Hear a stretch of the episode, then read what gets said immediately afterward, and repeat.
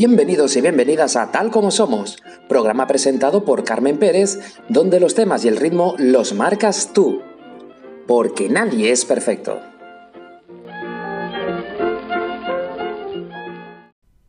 Seguimos sumando, llevamos por el tercer podcast. Gracias a ustedes, sí, a ustedes que están ahí al otro lado escuchándonos. La semana pasada eh, hablamos sobre si se podían prever o no las catástrofes y uno de los temas era el de los meteoritos. Qué sorpresa nos encontramos esta semana cuando sale un titular bastante llamativo, como que se ha detectado un asesino de planetas ha sido descubierto cerca de la Tierra. Y no es muy pequeño porque, según parece, mide 1,5 kilómetros y se encuentra orbitando entre Venus y la Tierra. Y ya ha sido catalogada esta roca enorme como potencialmente peligrosa. Sobre este tema vamos a hablar hoy.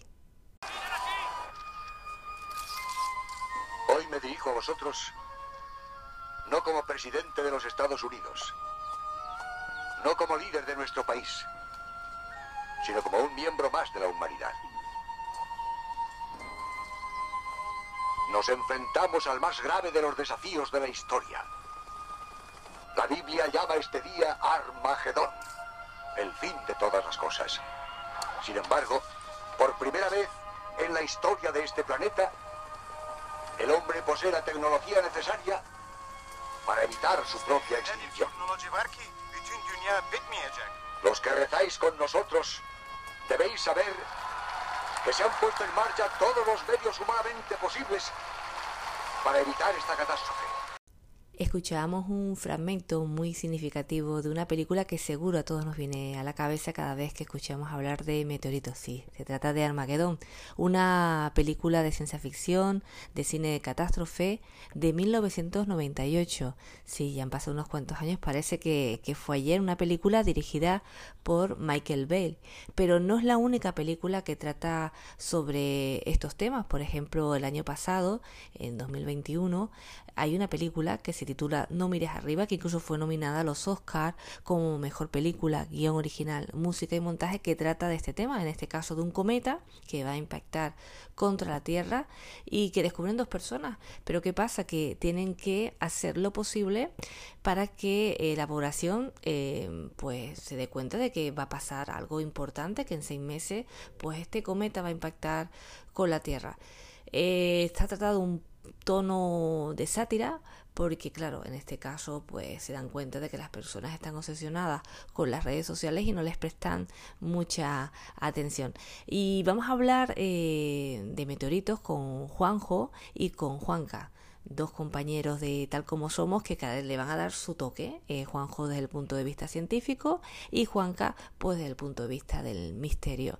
Eh, Juanjo pues aparte de hablar de esta noticia pues también la enlazará con otros temas relacionados con los meteoritos y Juanca también aparte de hablar de meteoritos hablará de la teoría de los astronautas así que en breve estamos con ellos hasta ahora.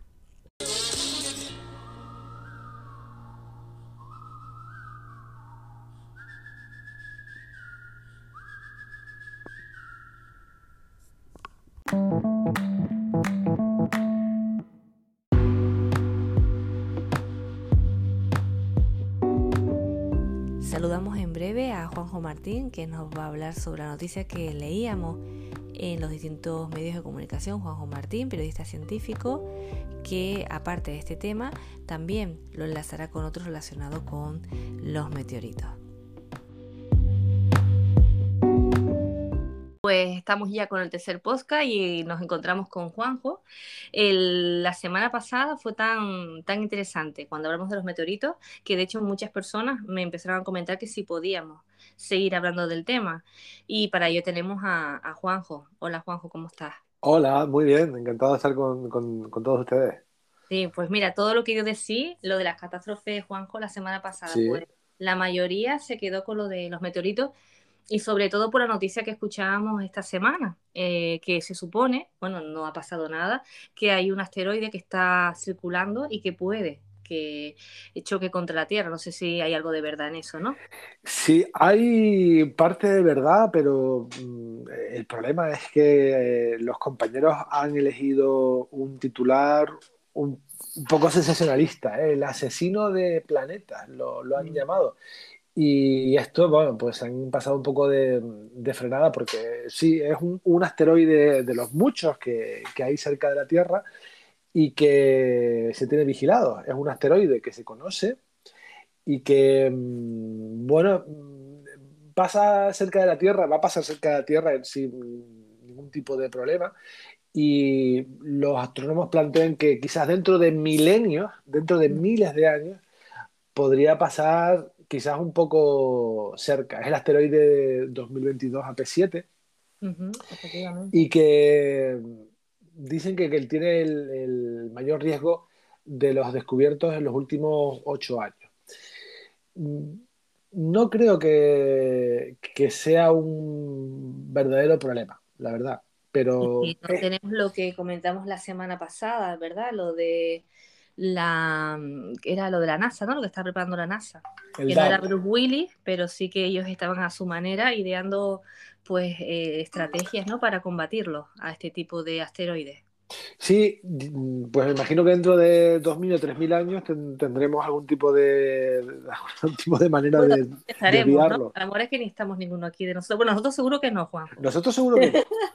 Habrá otro podcast y por mucho que nos cuidemos y, que tengamos buena salud, no creo que estemos. Pero de verdad que... pero mira, Juanjo, voy a, voy a hacer un inciso aquí, voy a aprovechar, hablando de las inteligencias artificiales y eso que me viene la memoria, lo que estábamos hablando antes de, de entrar. Aprovecho para invitarles la próxima semana a la Dilo tú, a la... Feria de la Ciencia de la Orotava. Muy bien, perfecto, que es la próxima semana, ¿no? Si no me equivoco, el día 13 el día 13 de noviembre, en la Plaza de la Constitución de la Rotava, celebramos la decimonovena Feria de la Ciencia de la Rotava. Bueno, es un evento, ¿qué te voy a decir yo? Maravilloso, porque tengo el honor de dirigirla y organizarla. ¿Y qué te voy a decir yo, mi criatura? Que es algo estupendo, donde este año más de 20 centros de investigación, instituciones van a participar con talleres, con experimentos, bueno, un montón de actividades para toda la familia que se van a desarrollar durante todo el día en un ambiente festivo, espero, en, el centro, en el corazón de, la Villa Orotava y aprovecho este podcast para invitarles a todos. Así que les espero el domingo 13 ahí en, la Orotava. Ahí, ahí estaremos, Juanjo. Por eso quería aprovechar, porque después se pone un hablar tan interesante el tema y después me despido y me quedo fatal.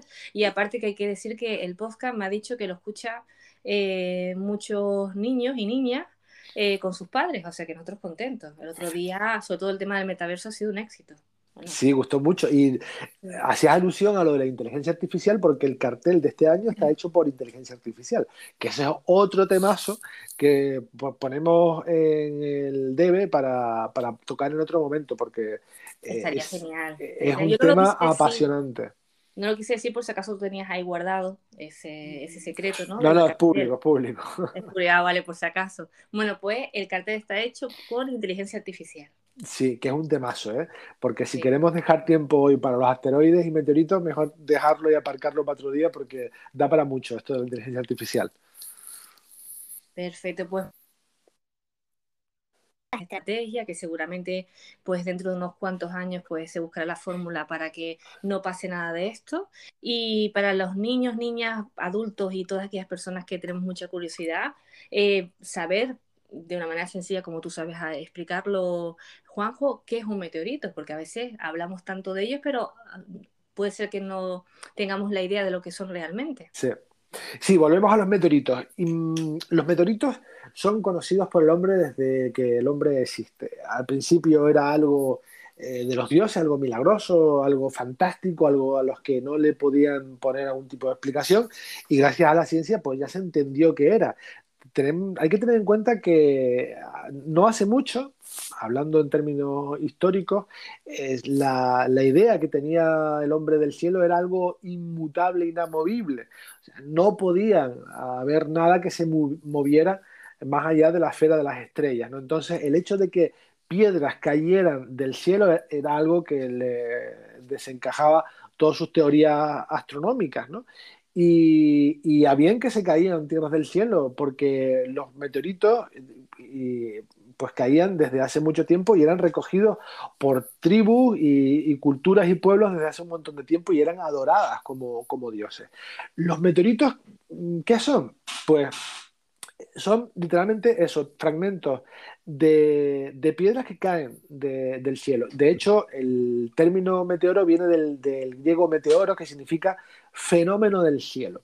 Sobre todo lo que más le llamaba la atención de la caída de un meteorito era el efecto lumínico y a veces sonoro que generaban los meteoritos al caer. Hay que tener en cuenta que estas piedras, que se encuentran con mucha facilidad en el entorno del sistema solar y que son vestigios de la creación del sistema solar y que rondan y se mueven a sus anchas por nuestro sistema solar, en ocasiones se cruzan con la órbita de la Tierra y caen a la Tierra. Afortunadamente la Tierra tiene una atmósfera, eh, que es un conjunto de gases que nos permiten, entre otras cosas maravillosas, respirar, pues este conjunto de gases que parece que es, muy volátil y que nada puede hacer por nosotros, es lo suficientemente denso como para em, desgajar o, o, fragmentar. O fragmentar. Es que eh, me lo pensamos un poco porque normalmente cuando pensamos en un meteorito cayendo en la atmósfera, pensamos en un meteorito que se desgasta por el rozamiento de, la atmósfera.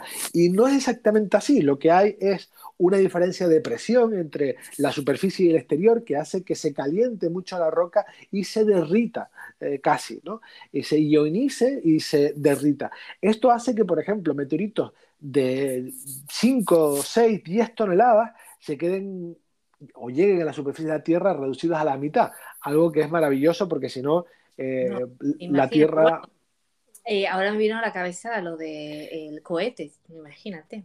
sí, lo que ha pasado esta semana, ¿no? Esta semana, sí, también. Bueno, que pasó sobre el cohete que casi, bueno, que estábamos temerosos de que cayera cerca. Bueno, ese no se desintegra tanto como el meteorito.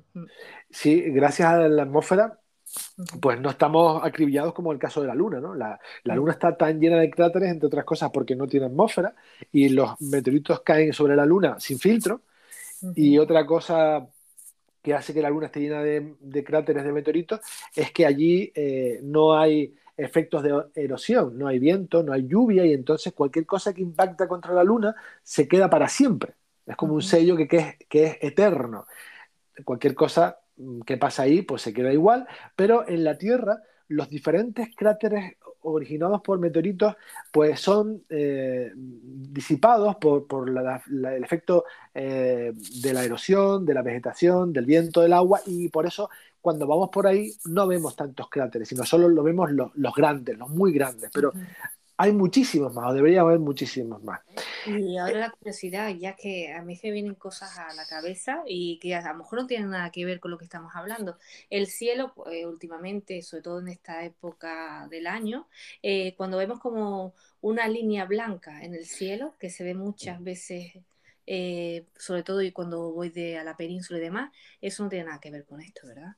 Sí, hay varios fenómenos que son parecidos pero no iguales.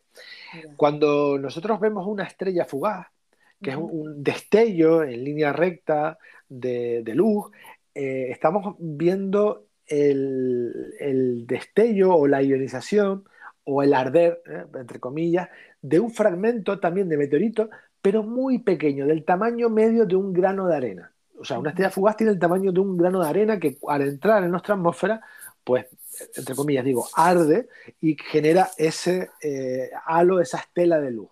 A medida que ese fragmento es mayor, la estela que produce es mayor. Eh, si, es un meteorito, tiene el tamaño, pues no sé, de una lavadora, pues el destello es mucho mayor, comienzan a verse colores que corresponden a su composición química eh, por ejemplo, si es metálico, pues tiene un color diferente, casi otro que, tiene otro tipo de composición química. Em, van cambiando su tonalidad, incluso dependiendo del, tamaño, pueden romperse en pedazos y ver tres o cuatro estelas que salen del mismo meteorito, del núcleo. Si es mayor, pues incluso pueden provocar ondas sonoras al llegar a las capas más bajas de la atmósfera. La atmósfera se pueden oír, llegar a oír, y si es suficientemente grande, esa roca eh, soporta el rozamiento de la atmósfera y puede llegar a impactar contra la superficie de la Tierra. Eso es un meteorito. Cuando un fragmento toca la Tierra se considera meteorito.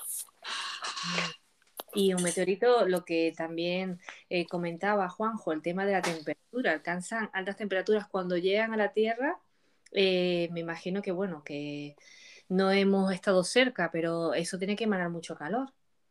Sí, es un calor muy intenso, pero muy breve. La verdad es que no es preocupante el, calor que genera, porque es un calor que se produce a muchos kilómetros de altura, no, no es peligroso, algo sí que, puede preocuparnos y que ha tenido consecuencias eh, recientes eh, es esa onda sonora de choque, es esa explosión que se produce eh, por, ese tren de ondas sonoras, esa mm, onda expansiva que genera al llegar a, capas bajas de la atmósfera, pues puede provocar muchos heridos y roturas de cristales. Y esto pasó no hace mucho en, Rusia en el año 2013, si no recuerdo mal, un asteroide eh, cayó en la región de Chelyabinsk.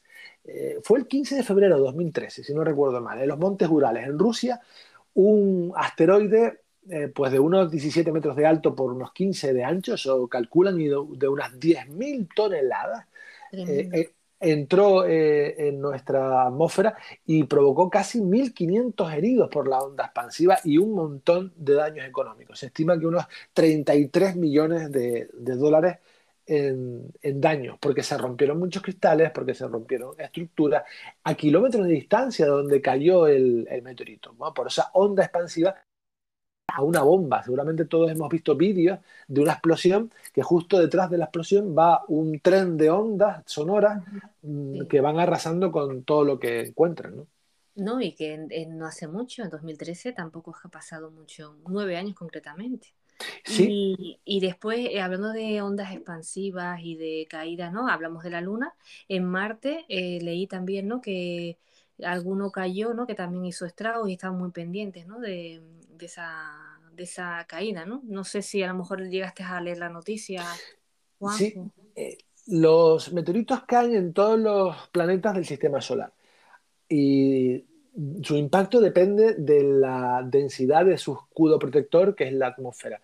Marte tiene una atmósfera, pero es muy tenue, bastante más tenue que la atmósfera de la Tierra y por lo tanto eh, pueden llegar a la superficie y causar cráteres. De hecho, constantemente caen meteoritos en Marte y mm, el impacto lo, veíamos en sus cráteres.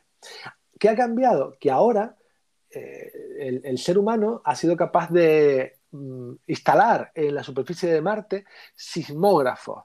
Sismógrafos que están hechos para captar los terremotos en Marte, pero también captan el choque de asteroides sobre, el, perdón, de meteoritos sobre la superficie de Marte y eso es lo que han hecho recientemente. En este año se han publicado varios estudios sobre el impacto de meteoritos sobre la superficie de, Marte. ¿Qué pasa? Que los científicos eh, captan las ondas de, choque, las ondas sísmicas que provoca el impacto del, del, meteorito en la superficie de Marte, calculan por triangulación en qué zona pudo haber chocado y luego los numerosos satélites que están fotografiando Marte, pues buscan el cráter y lo encuentran. Y eso eh, cierra el círculo. Vemos las ondas sonoras, las ondas sísmicas del impacto y luego un satélite fotografía el nuevo cráter que, que, hay en la superficie de Marte. Comparándolo con la foto del día anterior, pues ya ven que es algo nuevo. Y eso es maravilloso, pero bueno, por el contrario, si estuviéramos en Venus, allí pasaría lo contrario, porque Venus tiene una atmósfera muy, muy densa, mucho más densa que la Tierra, y allí los meteoritos, mm, no he hecho el cálculo, pero no creo que ninguno sea capaz de atravesar esa capa tan gruesa de nubes y densa que tiene Venus. O sea que bueno, pues ahí no se puede respirar en menos, pero por lo menos meteoritos no te caen. Por lo menos no caen. Bueno, pues, bueno, saberlo porque nunca se sabe. Ya de aquí a unos cuantos años lo que podemos hacer todavía es un misterio. Y bien por lo de Marte, porque imagino que también los científicos lo utilizarán pues de manera para estudiar ¿no? Eh, lo que sucede y, y, a lo mejor pues buscar también fórmulas para anticiparse un poquito, ¿no? Son distintas atmósferas, pero bueno, que al final, pues a lo mejor con, con esos estudios, porque me imagino que sí, pues Sí. están aquí, eh, buscarán. Dime a Juanjo, perdona. que una cosa, mm, eh, una cosa interesante que suceden también entre, en los planetas eh, es que hay meteoritos que golpean otro planeta o la Luna y salen rebotados y luego acaban en la Tierra. Y eso Pues es algo que ya, ya ha pasado. Eh, se encontró en la Antártida un meteorito que provenía de, de Marte. Eso se descubrió en el año 2000, o principios del año 2000 o antes de, un poco antes del año 2000. Eh, se descubrió en la Antártida un meteorito, pensaban que era un meteorito normal, pero luego se dieron cuenta de que era un trozo de Marte. ¿Y cómo llegó un trozo de Marte a la Tierra? Pues eh, se desgajó al impactar un meteorito, se supone, sobre la superficie. Eh, ese meteorito que impactó en Marte levantó mm, pues, muchos trozos del planeta y salieron a órbita y alguno de ellos pues impactó en, en la Tierra. Luego se analizó ese meteorito, hubo una teoría que, al, que quiso demostrar que habían indicios de vida en el interior de ese meteorito, luego se desveló que no. En fin, hay, una controversia tremenda sobre ese fragmento de, Marte que, se encontró en la Tierra. Todavía están en debate sobre qué es lo que había dentro y, qué es lo que no, y si tenía que ver con vida en Marte o no. Lo malo de esto es que cuando eh, los meteoritos caen a la Tierra, eh, casi llegan prácticamente fundidos y, y, y, llegan contaminados por la atmósfera terrestre. O sea, no llegan estériles. Entonces, cualquier cosa que se encuentre en el meteorito, hablando de riesgos, riesgo, restos biológicos, por ejemplo, pues pueden ser pues, un efecto de contaminación en la Tierra. O sea, no son estancos, con lo cual nunca sabes si eso que encuentras en el meteorito es de la Tierra o es de fuera. Ese es el problema. Porque hay que decir que meteoritos, lo que hablábamos, caen un montón durante el año. Hay bastantes meteoritos y también aprovecho esto de que caen un montón y que parece que pasan desapercibidos, pero hay personas que están muy pendientes porque hay un negocio detrás de estos meteoritos. Hay sí. incluso hasta páginas inter en internet que venden meteoritos y a precios muy elevados. Sí, um, muy, muy elevado porque hay coleccionistas que pagan mucho por ellos. Hay que tener en cuenta que son objetos extraterrestres, uh -huh. eh, son materiales de, del origen del sistema solar, son muy valiosos para la ciencia porque son como una cápsula del tiempo que nos pueden dar mucha información de cómo era la geología de, del origen del sistema solar y no solo son preciados por los científicos, sino también por los coleccionistas, que hay muchos y que recorren el mundo en busca de ellos, tanto para venderlos como para coleccionarlos. Por ejemplo, en Canarias tenemos la fortuna de que varios museos tengan eh, meteoritos de un tamaño importante, como el Museo de la Ciencia del Cosmos, como el Museo de Ciencias Naturales, tienen en sus exposiciones y que se pueden ver y tocar meteoritos que, que fueron eh, creo que los que tenemos en, en, Tenerife son fruto de una expedición que se hizo al Sáhara por científicos del organismo autónomo de museos, que tenían la pista de que había algo allí, lo encontraron y con los permisos necesarios, pues lo trajeron hasta aquí, hasta Tenerife. Pero es muy común que, lo, que hayan pues personas que, que, que hagan batidas para buscar meteoritos. ¿Cómo se buscan los meteoritos? Esa pues, es la pregunta. Esa es la pregunta. ¿Cómo identificar un meteorito? ¿Cómo claro, los meteoritos pueden caer en cualquier sitio. Y fíjate que, que, pueden, la mayoría caen en el mar, evidentemente, porque es la, la mayor superficie que tenemos en la Tierra. Y cuando caen en, en tierra pueden caer en cualquier lugar. Eh, pero ¿dónde es más fácil encontrarlo? Pues en aquellos lugares donde una piedra de ese tipo, una piedra muy negra, una piedra con una característica un poco diferente, llame la atención. ¿Dónde puede ser eso? O sea, una piedra que, que cuando tú la veas diga, esto no es de aquí. ¿Dónde podemos observar eso? Pues, por ejemplo, en desiertos y en la Antártida. O sea, desierto, pues eh, si de repente en medio de una duna ves una piedra negra que, que no encaja, pues podría ser un meteorito. O por ejemplo en la Antártida o en los polos, donde la superficie es completamente blanca y llena de hielo, si te ves en medio de esa superficie una piedra, pues lo más probable es que sea algo caído del, cielo. Y por eso todos los busca meteoritos van a esas zonas y hacen batidas para encontrarlo. Y, también se han hecho estas batidas en, en, Canarias, porque no sé si sabes que parece ser, todo indica, que el 14 de julio del 2020, no hace nada, cayó un meteorito en Tenerife, tocó tierra. ¿Y lo eh, encontraron? no lo han encontrado, no lo han encontrado porque, claro, estamos hablando de una isla volcánica donde piedras negras abundan mucho. Entonces sería bastante complicado encontrar un fragmento de una piedra que puede tener no más de 30 centímetros en medio de un mal país, imagínate. O... Es comentar que aquí es mucho más complicado, pero bueno, que si se confirma o se ha confirmado que está o que cayó, pues me imagino que hay personas que estarán eh, todavía eh, buscando, ¿no? Claro, imagínate, pues eso, eh, encontrar un fragmento de una piedra de 30 40 centímetros en una región comprendida entre Colos Vinos y Buenavista del Norte. Vete a saber dónde, dónde claro, no sé que te caiga en la cabeza, que ya ha pasado, pues poco... Es que la única persona se supone que ha fallecido, creo que data de 1888 en Irak, eh, el pobre, ¿no? Encima, ¿no? Que ya es difícil que te que caiga un meteorito y encima que te caiga encima, pues la única muerte registrada por, por sí, porque le, haya, porque le cayó encima un, un meteorito, ¿no? Sí, la probabilidad de que te caiga un meteorito encima, ya lo han calculado, desde una contra 174 millones. Pues o sea que, eh, y que, y a una señora en Estados Unidos le cayó encima y no la mató, le, le, hirió en, una cadera, estaba en su casa y el meteorito pues eh, atravesó el techo y le impactó en el abdomen. Eh, no le pasó nada, se hizo famosa y se quedó con el, el meteorito. Fue. Eh, sí, a lo mejor le sacó un dinero y lo vendió, ¿eh? Pues claro, era, era suyo. Allí en Estados Unidos, eh, si te cae un meteorito en, tu casa es tuyo. Aquí, si te cae en tu casa el meteorito, no es tuyo. Eso, eso hay que recordarlo. Aquí, si se cae un meteorito en tu casa, eh, es propiedad del Estado.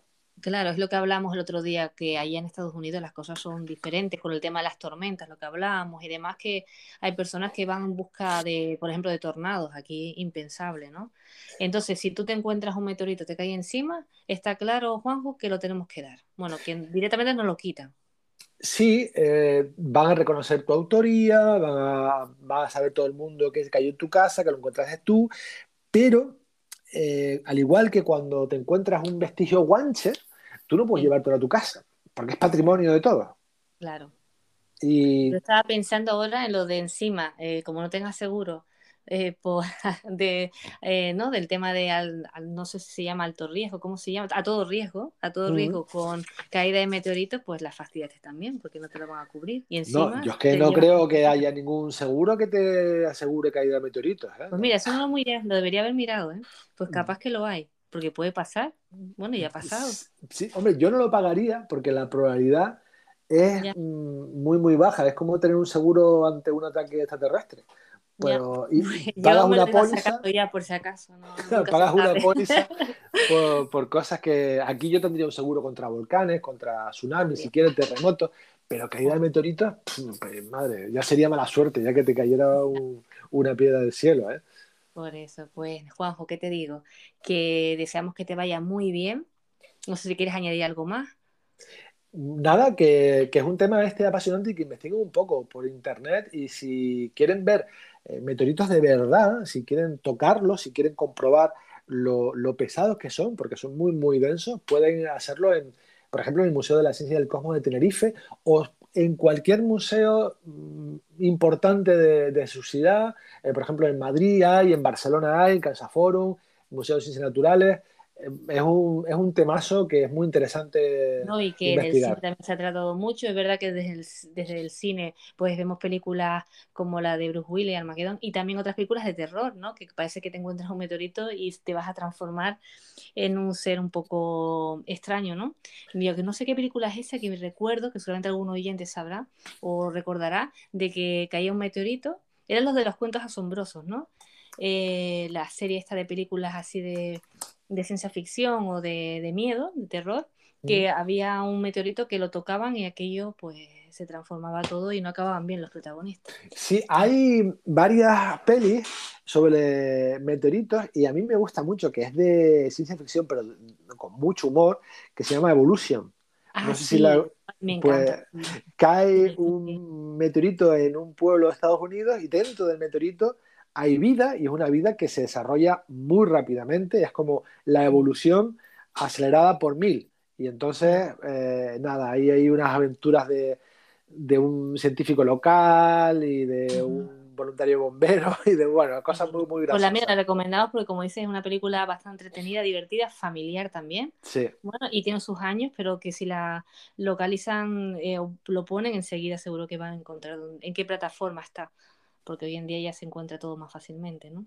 Sí, sí, sí, es, es muy divertida y siempre que la ponen, eh, la veo, ¿eh? No puedo dejarle pues de verla. Juanjo, pues Juanjo, lo dicho antes, que disfrutes mucho, eh, ya son muchos años al frente de, la Feria de la Ciencia y que nos vemos allí el día 13 en la Orotava.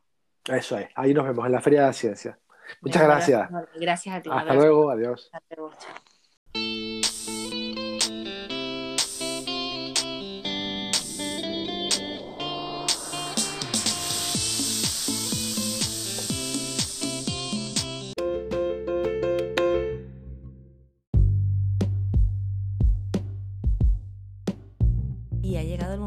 con Juanca Romero, comunicador de misterio, que nos hablará sobre los meteoritos, pero también aparte de la teoría de los astronautas y de algún tema más que estoy convencida no les va a dejar indiferente.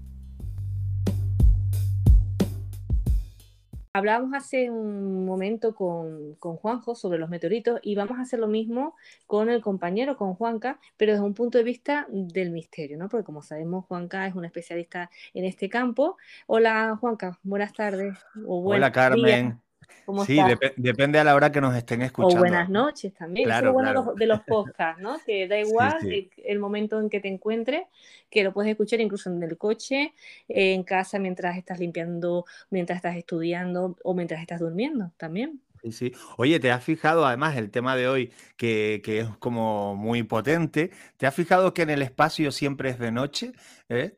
Sí. De ese lugar del que vienen los meteoritos, eh, ese lugar es tan oscuro, tan, vamos a decir, eh, secreto, eh, que oculta las luces, de ahí viene eso, ¿no?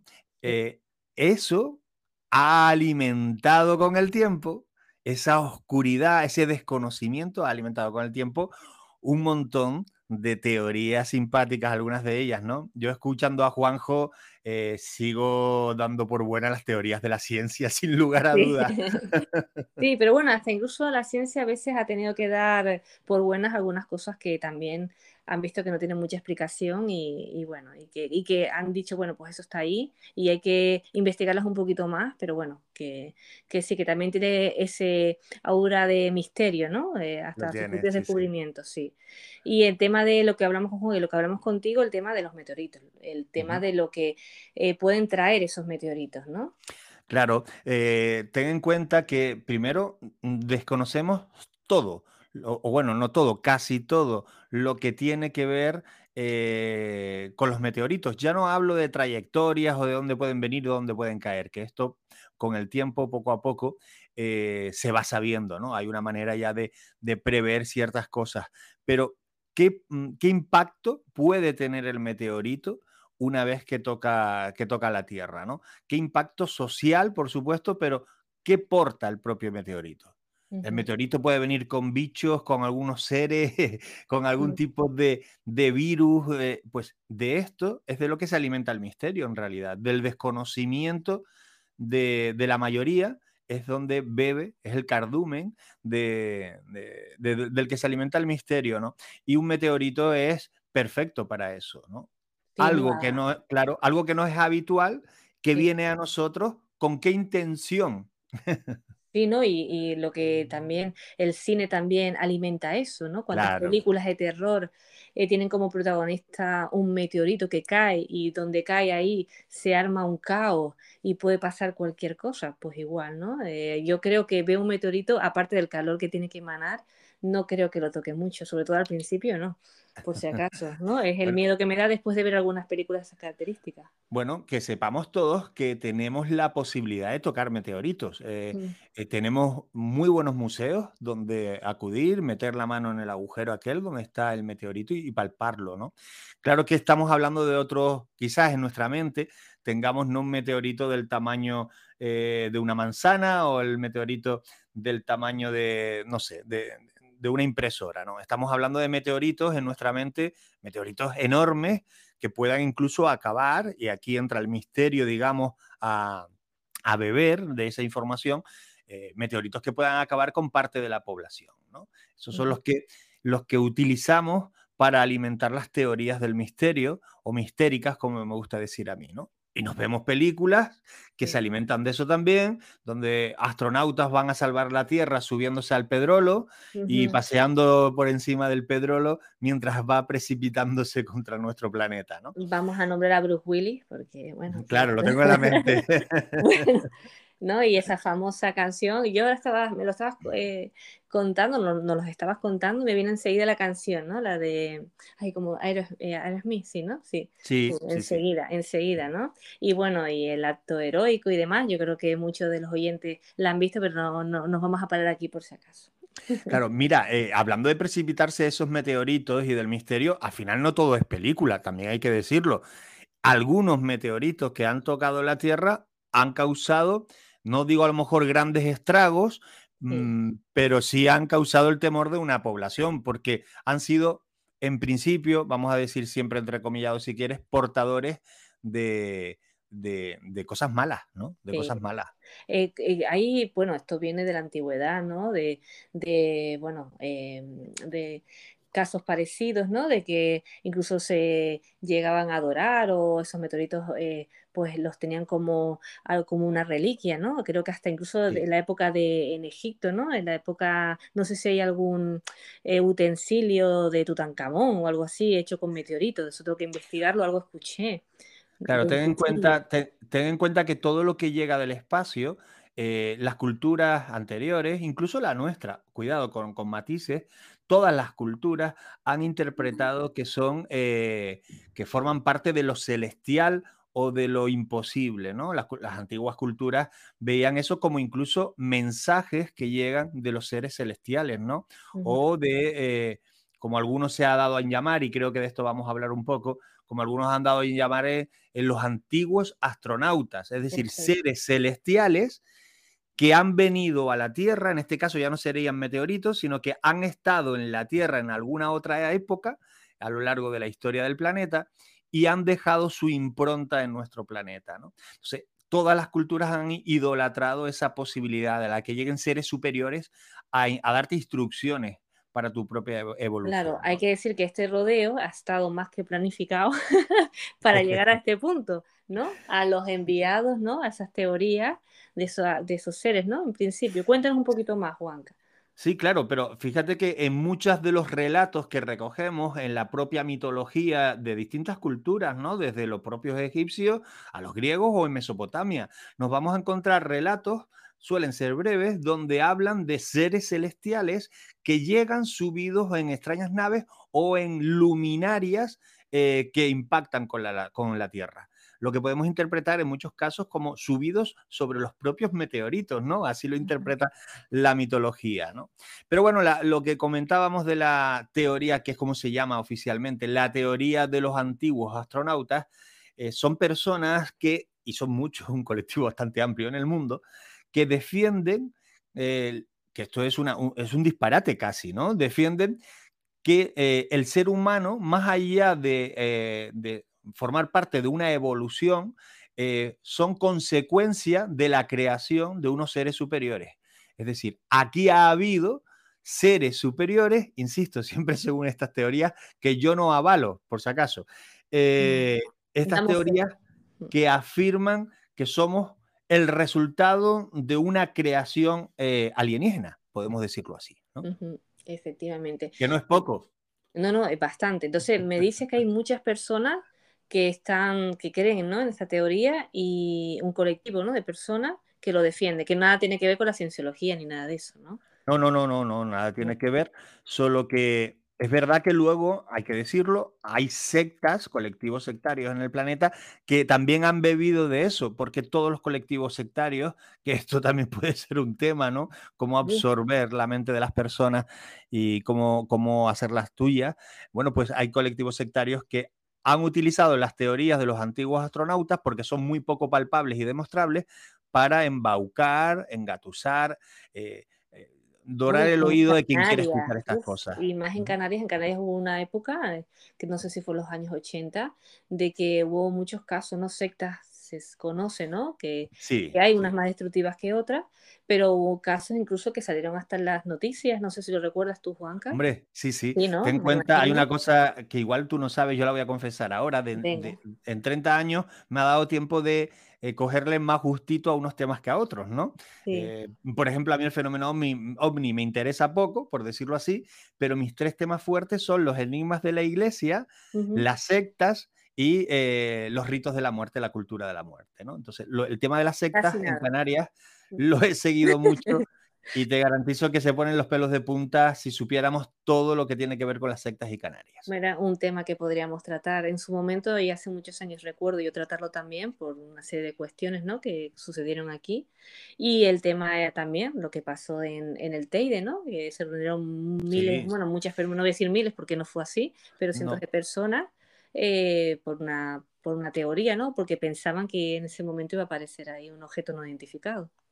Claro, aquí sí me gustaría eh, indicar, aunque sea brevemente, por no salirnos, un matiz, y es decir, no es lo mismo hacer una alerta ovni, que es algo que se hace todos los veranos por diferentes colectivos, de ir a sitios a con la esperanza de ver alguna luminaria en la bóveda celeste, que una luminaria que no sea eh, identificada, o sea, un ovni, o otra cosa son las sectas o colectivos sectarios que se reúnen, suelen ser grupos eh, más pequeños que se reúnen en lugares muy concretos esperando a que una deidad eh, extraterrestre venga a llevarte para pasar a ese otro plano, para crecer personalmente eh, o que trascienda tu alma, es decir, matarte en definitiva. ¿no? Y tenemos en la mente el caso de Heide Fiscau, esta alemana, eh, que probablemente sea una de las que tú te refieres, que, que, la cogieron al límite de llevarse a su grupito a, a, morir a las cañadas del Teide. ¿no? Sí, efectivamente, afortunadamente tuvo un final feliz, pero podía haber sido todo lo contrario, ¿no? Sí, sí, actuaron, actuaron a tiempo. Y bueno, hablamos de la teoría, ¿no? Se dice teoría de los astronautas. Sí, bueno, sería eh, hipótesis o teoría. Yo prefiero hablar de hipótesis porque ya sabes que la teoría tiene que estar mucho más armada, ¿no? La hipótesis de los antiguos astronautas, que en esencia viene a decir que eh, seres extraterrestres han estado en el planeta Tierra en algún momento de su, de su historia y que estos seres han sido los responsables, digamos, de, en diferentes culturas, insisto, de aportarnos conocimientos tecnológicos, incluso relacionados con la propia fe. ¿Vale? Y que de eso hemos obtenido un legado. Claro, aquí hay algo que, que, nos chirría y es si nos han dejado un legado tecnológico, venga, vamos a darlo por bueno, ¿dónde está? ¿Dónde está y por qué hay un vacío tan importante en medio? Eh, por ejemplo, la época del medievo, que fue bastante precaria para, para tantas cosas, ¿por qué hubo ahí ese apagón eh, de conocimientos que ahora parece hemos vuelto a recuperar, ¿no? Eh, y, eh, gracias a la ciencia, pero estas teorías lo que hablan es que la ciencia que nosotros conocemos actualmente ha bebido de esos antiguos conocimientos aportados por ellos. Que también, bueno, eh, corrígeme si me equivoco, Juanca, el tema de Egipto, ¿no? La de las pirámides, porque siempre está ese misterio de cómo se construyó, construyeron esas pirámides, ¿no? Que el, el ser humano era, y es impensable, ¿no? Que la, que las hubiera hecho y siempre lo han relacionado con seres superiores, ¿no? O seres que vienen de, otros lugares, ¿no? Del universo para, para hacerlas, no sé. Y era no sé, igual que la isla de Pascua también. Por ejemplo, ¿no? O, otros, otros muchos puntos en el planeta. O incluso objetos, porque tú estás hablando de lugares que es cierto que aquello que no podemos explicar cómo a día de hoy cómo fue realizado, pasa a formar parte del crisol del misterio, donde todo cabe, todo lo inexplicable, ¿no? Pero estás hablando de lugares, es que hay objetos concretos, piezas, artilugios, que eh, están eh, señalados como objetos provenientes de esas enseñanzas de los antiguos astronautas. Es a lo que llamamos OPARS o OPARS, ¿no? Con doble O, OPARS. los, claro, los OPARS serían esos objetos eh, extraños, ¿vale? Bueno, la traducción es OPARS es de, es que yo el inglés ya sabes, como tú, ¿no? out, of place artifact, es decir, artefacto fuera de lugar, para que nos entendamos. ¿Vale? Esto fue acuñado ya hace, hace muchos años, tantos como los que tengo yo, por lo menos 50 eh, años, ¿no? Bueno, para denominar que un objeto de interés histórico o arqueológico eh, se encuentra en un contexto que no es el que le corresponde aparentemente imposible, digamos, eh, para, para nuestros días. Es decir, imaginemos, voy a poner ahora una ficción, pero hay casos muy concretos, objetos muy concretos. Imaginemos que ahora eh, salimos de paseo y nos vamos, por, pues, no sé, aquí en Tenerife nos vamos a pasear por la zona de Mesa Mota, que es campo. Y, y, bueno, me paro un momentito a mirar unas flores y veo que al lado de una gran piedra hay algo que brilla, extraño, ¿no? Qué casualidad, voy a mirar a ver qué es y resulta que me encuentro ahí pues una pieza, un ídolo eh, inca. Bueno, ¿qué hace un ídolo presuntamente inca en Tenerife y las Canarias ahora en pleno siglo XXII, 21, eh, perdón, año 2022? Sí, bueno, ya nos queda poco. Claro, ¿qué aparece? Sí, nos queda muy poco, sí, cierto. ¿Qué hace eso ahí? Bueno, pues eso está fuera de lugar y contexto. Pues lo que hablan los OPARS es algo así, pero a lo bestia con objetos que, no, que tienen a lo mejor 100, 200 mil años y que fueron hechos presuntamente con un método que no se ha conocido hasta nuestros días o incluso todavía no se ha descubierto cómo se han hecho. Vale, y no puede, y hay alguno, así que... Que llame la atención. Sí, que llames la atención. Sí, sí, sí, claro que, los tenemos. A ver, hago así un poco de memoria. Mira, hay uno que es muy conocido, que es muy polémico. Hemos hecho conferencias eh, sobre esto para discutirlo y nadie se va a poner de acuerdo nunca, que es el mecanismo de anti, eh, a ver si lo digo bien, anticitera, que yo siempre digo antititera y me, y me, Es que es difícil la palabra. El ¿eh? mecanismo de anticitera, ¿vale? Digamos que yo creo que este es el objeto por excelencia más misterioso que hay en la Tierra, ¿no? Mira, fue descubierto a, principios del siglo XX eh, en medio de, uno, de unos restos de un naufragio, ¿vale? Eh, de ahí el nombre, porque fue en esa localidad, en esa zona. Es una especie de calculador astral, ¿vamos? Para que nos entendamos. Tiene un montón de engranajes, un montón de piecitas de, dientes cerrados, ¿verdad?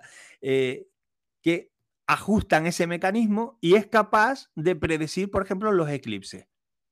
O medir eh, la posición mm, que tiene en ese momento la Tierra respecto al Sol y la Luna, ¿vale? Eh, se pueden leer las fechas de, no sé si sabe lo que son los juegos eh, panhelénicos, que Nemea, Delfos, Corinto, Olimpia, bueno, esto forma parte de conceptos más mitológicos, pero bueno, para que tú entiendas que ese artefacto está muy, muy, muy trabajado pero es que lo curioso de todo esto es que se trata de un objeto del año 150 a.C. Tremendo. Y tú lo ves y, tiene la apariencia de algo tecnológico, como si sacamos cualquier pieza de un motor y nos encontramos eso, ¿no? Bueno, es verdad que, que no ha ido a más, quiero decir. El recorrido de, este artilugio no ha ido a más, eh, pero tampoco se ha llegado a decir claramente qué es. No, y más en la época que, en la que estamos, que ya es muy fácil, ¿no? El tema de hacer los análisis, el ver, ¿no? El, por qué, ¿no? Estaba en ese momento. En, claro, claro. Mira, hay uno que, no sé si hay tiempo, yo te lo cuento. Sí, sí, claro, sí, tú cuentas. Vale. Mira, que es la columna de hierro, eh, eh, está en Delhi. Mira, es un pilar, ¿vale? Que está hecho, creo recordar que el 98% de pureza en material de hierro. Bueno, hasta ahí podemos decir, vale eh, este artefacto es muy probable que tenga, eh, es que no está bien datado, ¿no? Estamos hablando de que en el siglo IV se pudiera eh, hacer este artefacto, ¿no? Este artilugio, esta columna, ¿no? Es como una columna, como un dolmen. está grabado en el, propio, en el propio hierro una serie de inscripciones, ¿vale? Lo curioso es que se pudiese lograr en el siglo 4, una pureza del 98% en el material del hierro. Estamos hablando de una torre de más de 7 metros de alto. ¿eh? Es decir, esto lo han analizado la ciencia y dice, caray, pues, ¿por dónde cogerlo? Sí, que se quedan, que no saben, por eso lo que comentamos antes, que a veces hay cosas que tienen que dar por buenas o que las dejan ahí en claro, porque no hay explicación. Está, es decir, es, real eh, lo que comentas, ¿no? Tiene esa cantidad de hierro, pero no pueden, eh, pues a lo mejor, pues identificar el por qué está ahí, ¿no? Y prefieren a lo mejor antes de decir cualquier cosa, pues que se quede así, que ya en un momento dado tendrá su explicación. Y lo que cuando no hay explicación, lo que comentamos siempre aquí, pues siempre se busca pues esa leyenda o esa otra historia ¿no? paralela, ¿no? que a lo mejor no tan científica, pero que bueno, que puede ser, ¿por qué no? No sé. Siempre hay que buscarle eh, esa conexión con, la ciencia, es cierto, pero claro, ¿de qué se baña o de qué bebe estas eh, hipótesis de, de trabajos tan extrañas? Pues beben de que todas las explicaciones que dan tienen acertadas o no, tienen una parte que tiene relación directa con la ciencia, con lo cual la hacen ser más creíble, ¿vale? Mira, hay una que es la piedra de Petradox. Esta es de las que más me gustan a mí porque invito a los oyentes a que, a que busquen en internet piedra Petradox, acabado en X. Esto fue, fue descubierto en el año 1998 por un ingeniero eléctrico. Esto es importante, ¿no? Vas a ver por qué. Descubre lo que parece ser la clavija macho de un enchufe triple, ¿vale? La clavija macho, la que metemos en, los agujeros, triple, de estas de tres, ¿vale?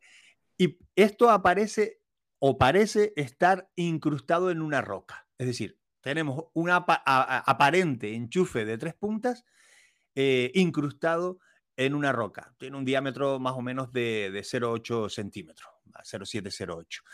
Vale, ¿Qué tiene de especial? Bueno, pues igual, no sé, eh, con el paso del tiempo aquello quedó incrustado en medio del barro, el barro se convirtió en piedra. Bueno, vamos a pensar que pudo haber sido eso. hace dudar muchas cosas en este artilugio, pero vamos a buscar el sitio donde fue eh, eh, encontrado, que esto es importante, ¿no? Y esto se encuentra en la zona rural de América del Norte, en una zona rural donde que no tenemos definida porque quien la encontró no ha querido hacer público dónde es el lugar exacto, según él, para no hacer un efecto llamada y en toda esa zona. Eh, según los que somos más escépticos, es porque mm, igual descubrimos que, que no hay tanto misterio en el lugar. Bueno, vamos a seguir. Esta pieza que está incrustada en esa piedra se ha incluso llevado a subasta y se han ofrecido medio millón de dólares por tenerla. Fíjate que hay un trasfondo económico en este caso también, ¿vale? ¿Qué resulta llamativo de todo esto? Bueno, que según los análisis geológicos que se han hecho de la piedra, tiene al menos 100.000 años. Y ahí es cuando te descoloca. Se han empleado aparatos de rayos X eh, para ver qué hay dentro. Y aquí viene el girito final, Carmen. No solo es que aparezca un supuesto eh, o aparente físicamente lo parece enchufe de tres puntas, sino que al hacerle los escáneres descubrimos que el mecanismo se extiende por dentro de la roca. Sea, continúa dentro de la roca. Vaya, pero de todos modos enchufas y no se enciende nada. Eh, le, han, hecho, le han hecho pruebas de ver, no, enchufar directamente la piedra, ¿no? Estaría guay, ¿eh? El, toque de broma, ¿no? Pero bueno, tremendo lo que nos estás contando. Entonces, sí, bueno, y análisis están ahí, pero sigue, sigue contando que está, está, está muy Claro, Está, e, estamos entonces poniendo sobre la mesa algunas cosas. Esto es fruto de un, fraude, de un fraude como puedan haber sido, por ejemplo, otras muy conocidas que son las piedras de Ica, esta es otra historia, o, directamente es verdad, tienen 100.000 años y si tiene 100.000 años, ¿quién pudo tener los conocimientos para hacer un enchufe? Claro. ¿Y qué función tenía ese enchufe que ha quedado, eh, digamos, atrapado por, por, la propia piedra? ¿no? ¿Qué, ¿Qué facultades tenía? Bueno, hay tantas eh, teorías de viajes en el tiempo, incluso con científicos, ¿no? Que, que, lo que se le, lo que transmiten, ¿no? Es porque otros seres, otras personas o ellos mismos, pues viajaron en el tiempo. Hay tantas cosas, ¿no? En torno a todos estos temas. Claro. Mira, sobre esto es que se han hecho muchas pruebas, muchos análisis, y, y es cierto que en algún momento se ha detectado una interacción magnética muy débil en esas tres puntas del enchufe, pero muy débil, pilladitas con pinza, pero sí la ha habido, ¿vale? Eh, ha habido cierta y muy leve reacción. Se especula en que esto, de haber sido un objeto mm, con una utilidad, pudo haber servido de algún tipo de, y me hace mucha gracia, estufa o calentador, ¿no? Eh, pero claro, Claro, aquí ya yo también puedo empezar a suponer y yo puedo decir que esto era el enchufe de la PlayStation de hace 100.000 años y, lo doy por bueno porque todo esto que estamos contando no se puede demostrar. Claro, Con lo cual todo vale por eso mismo. Pues nada, lo buscaremos, Juanca, lo buscaremos a ver qué tal, tengo curiosidad. Y de meteoritos, pues bueno, enlazamos un tema con, otro, que así es el podcast, tal como somos. Es muy interesante todo lo que nos has comentado. Y de meteoritos, pues eso, eh, salvo lo que conocemos en alguna película y bueno, casos en, lo que te comenté antes de entrar, ¿no? De un meteorito marciano, como lo mencionan en el titular, que hacía vomitar a, a cerdos y a hombres, que eso fue un caos, investigando el por qué, ¿no? Y al final fue que cayó en una charca, la charca estaba contaminada, con, esa, con ese agua regaban el trigo y el millo, y ¿quién se alimentaba de ese trigo y ese millo? Pues los humanos de la zona y, los cerdos. Y es así, ¿eh? esa es explicación. Así fue el caso y, es bueno decir que aunque mm, al final el resultado es el que es, bastante frustrante para los que tenemos esperanza de algo más, eh, gracias a que eh, en una universidad con que, eh, pues, han analizado ese objeto y han encontrado la respuesta. Porque al final al final, la clave, y en el ámbito que a mí me ocupa, digamos, que es lo insólito, el misterio, lo controvertido, al final siempre tenemos que intentar eh, aplicar en la medida de lo posible el método científico a cualquier cosa que hagamos o vayamos a investigar, sea en la ciencia o en la mal llamada paraciencia. ¿Vale? Hay que aplicar eso, hay que considerar siempre a la ciencia como una mm, carta más en este juego. Dicho lo cual, la propia ciencia admite que eh, lo que no puede ser explicado a día de hoy, podemos seguir acuñándolo con el nombre misterio. Perfecto. Eh, Juanca, ¿qué te decimos? Que un placer, como siempre, tenerte aquí y nos escuchamos en el próximo podcast. Un fuerte abrazo. Un fuerte abrazo, me quedo mirando al cielo, a ver lo que cae. Mira, me lo quitaste, ¿eh? También. seguiremos, seguiremos mirando al cielo. un abrazo. Y ha llegado el momento de la despedida, aunque a mí me gusta decir hasta pronto. Gracias, gracias por estar ahí al otro lado y seguir sumando episodios junto a nosotros aquí en Tal como Somos, porque como siempre comentamos, ustedes son los verdaderos protagonistas, los que marcan los temas, así que no dejen de hacerlo. Encantados y encantadas de, de leerles.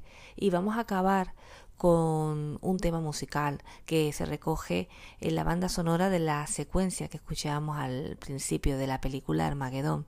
Una canción, un tema de ZZ Top, que es una banda estadounidense de blues y rock y que seguro les sonará. Que les decimos que sean felices, que disfruten, porque nadie es perfecto.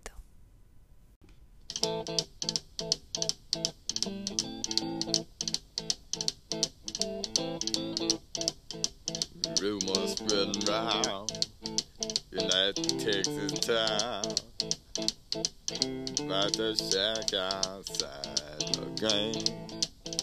And you know what I'm talking about. Just let me know if you wanna go to that home out on the range. They got a lot of nice girls. Huh?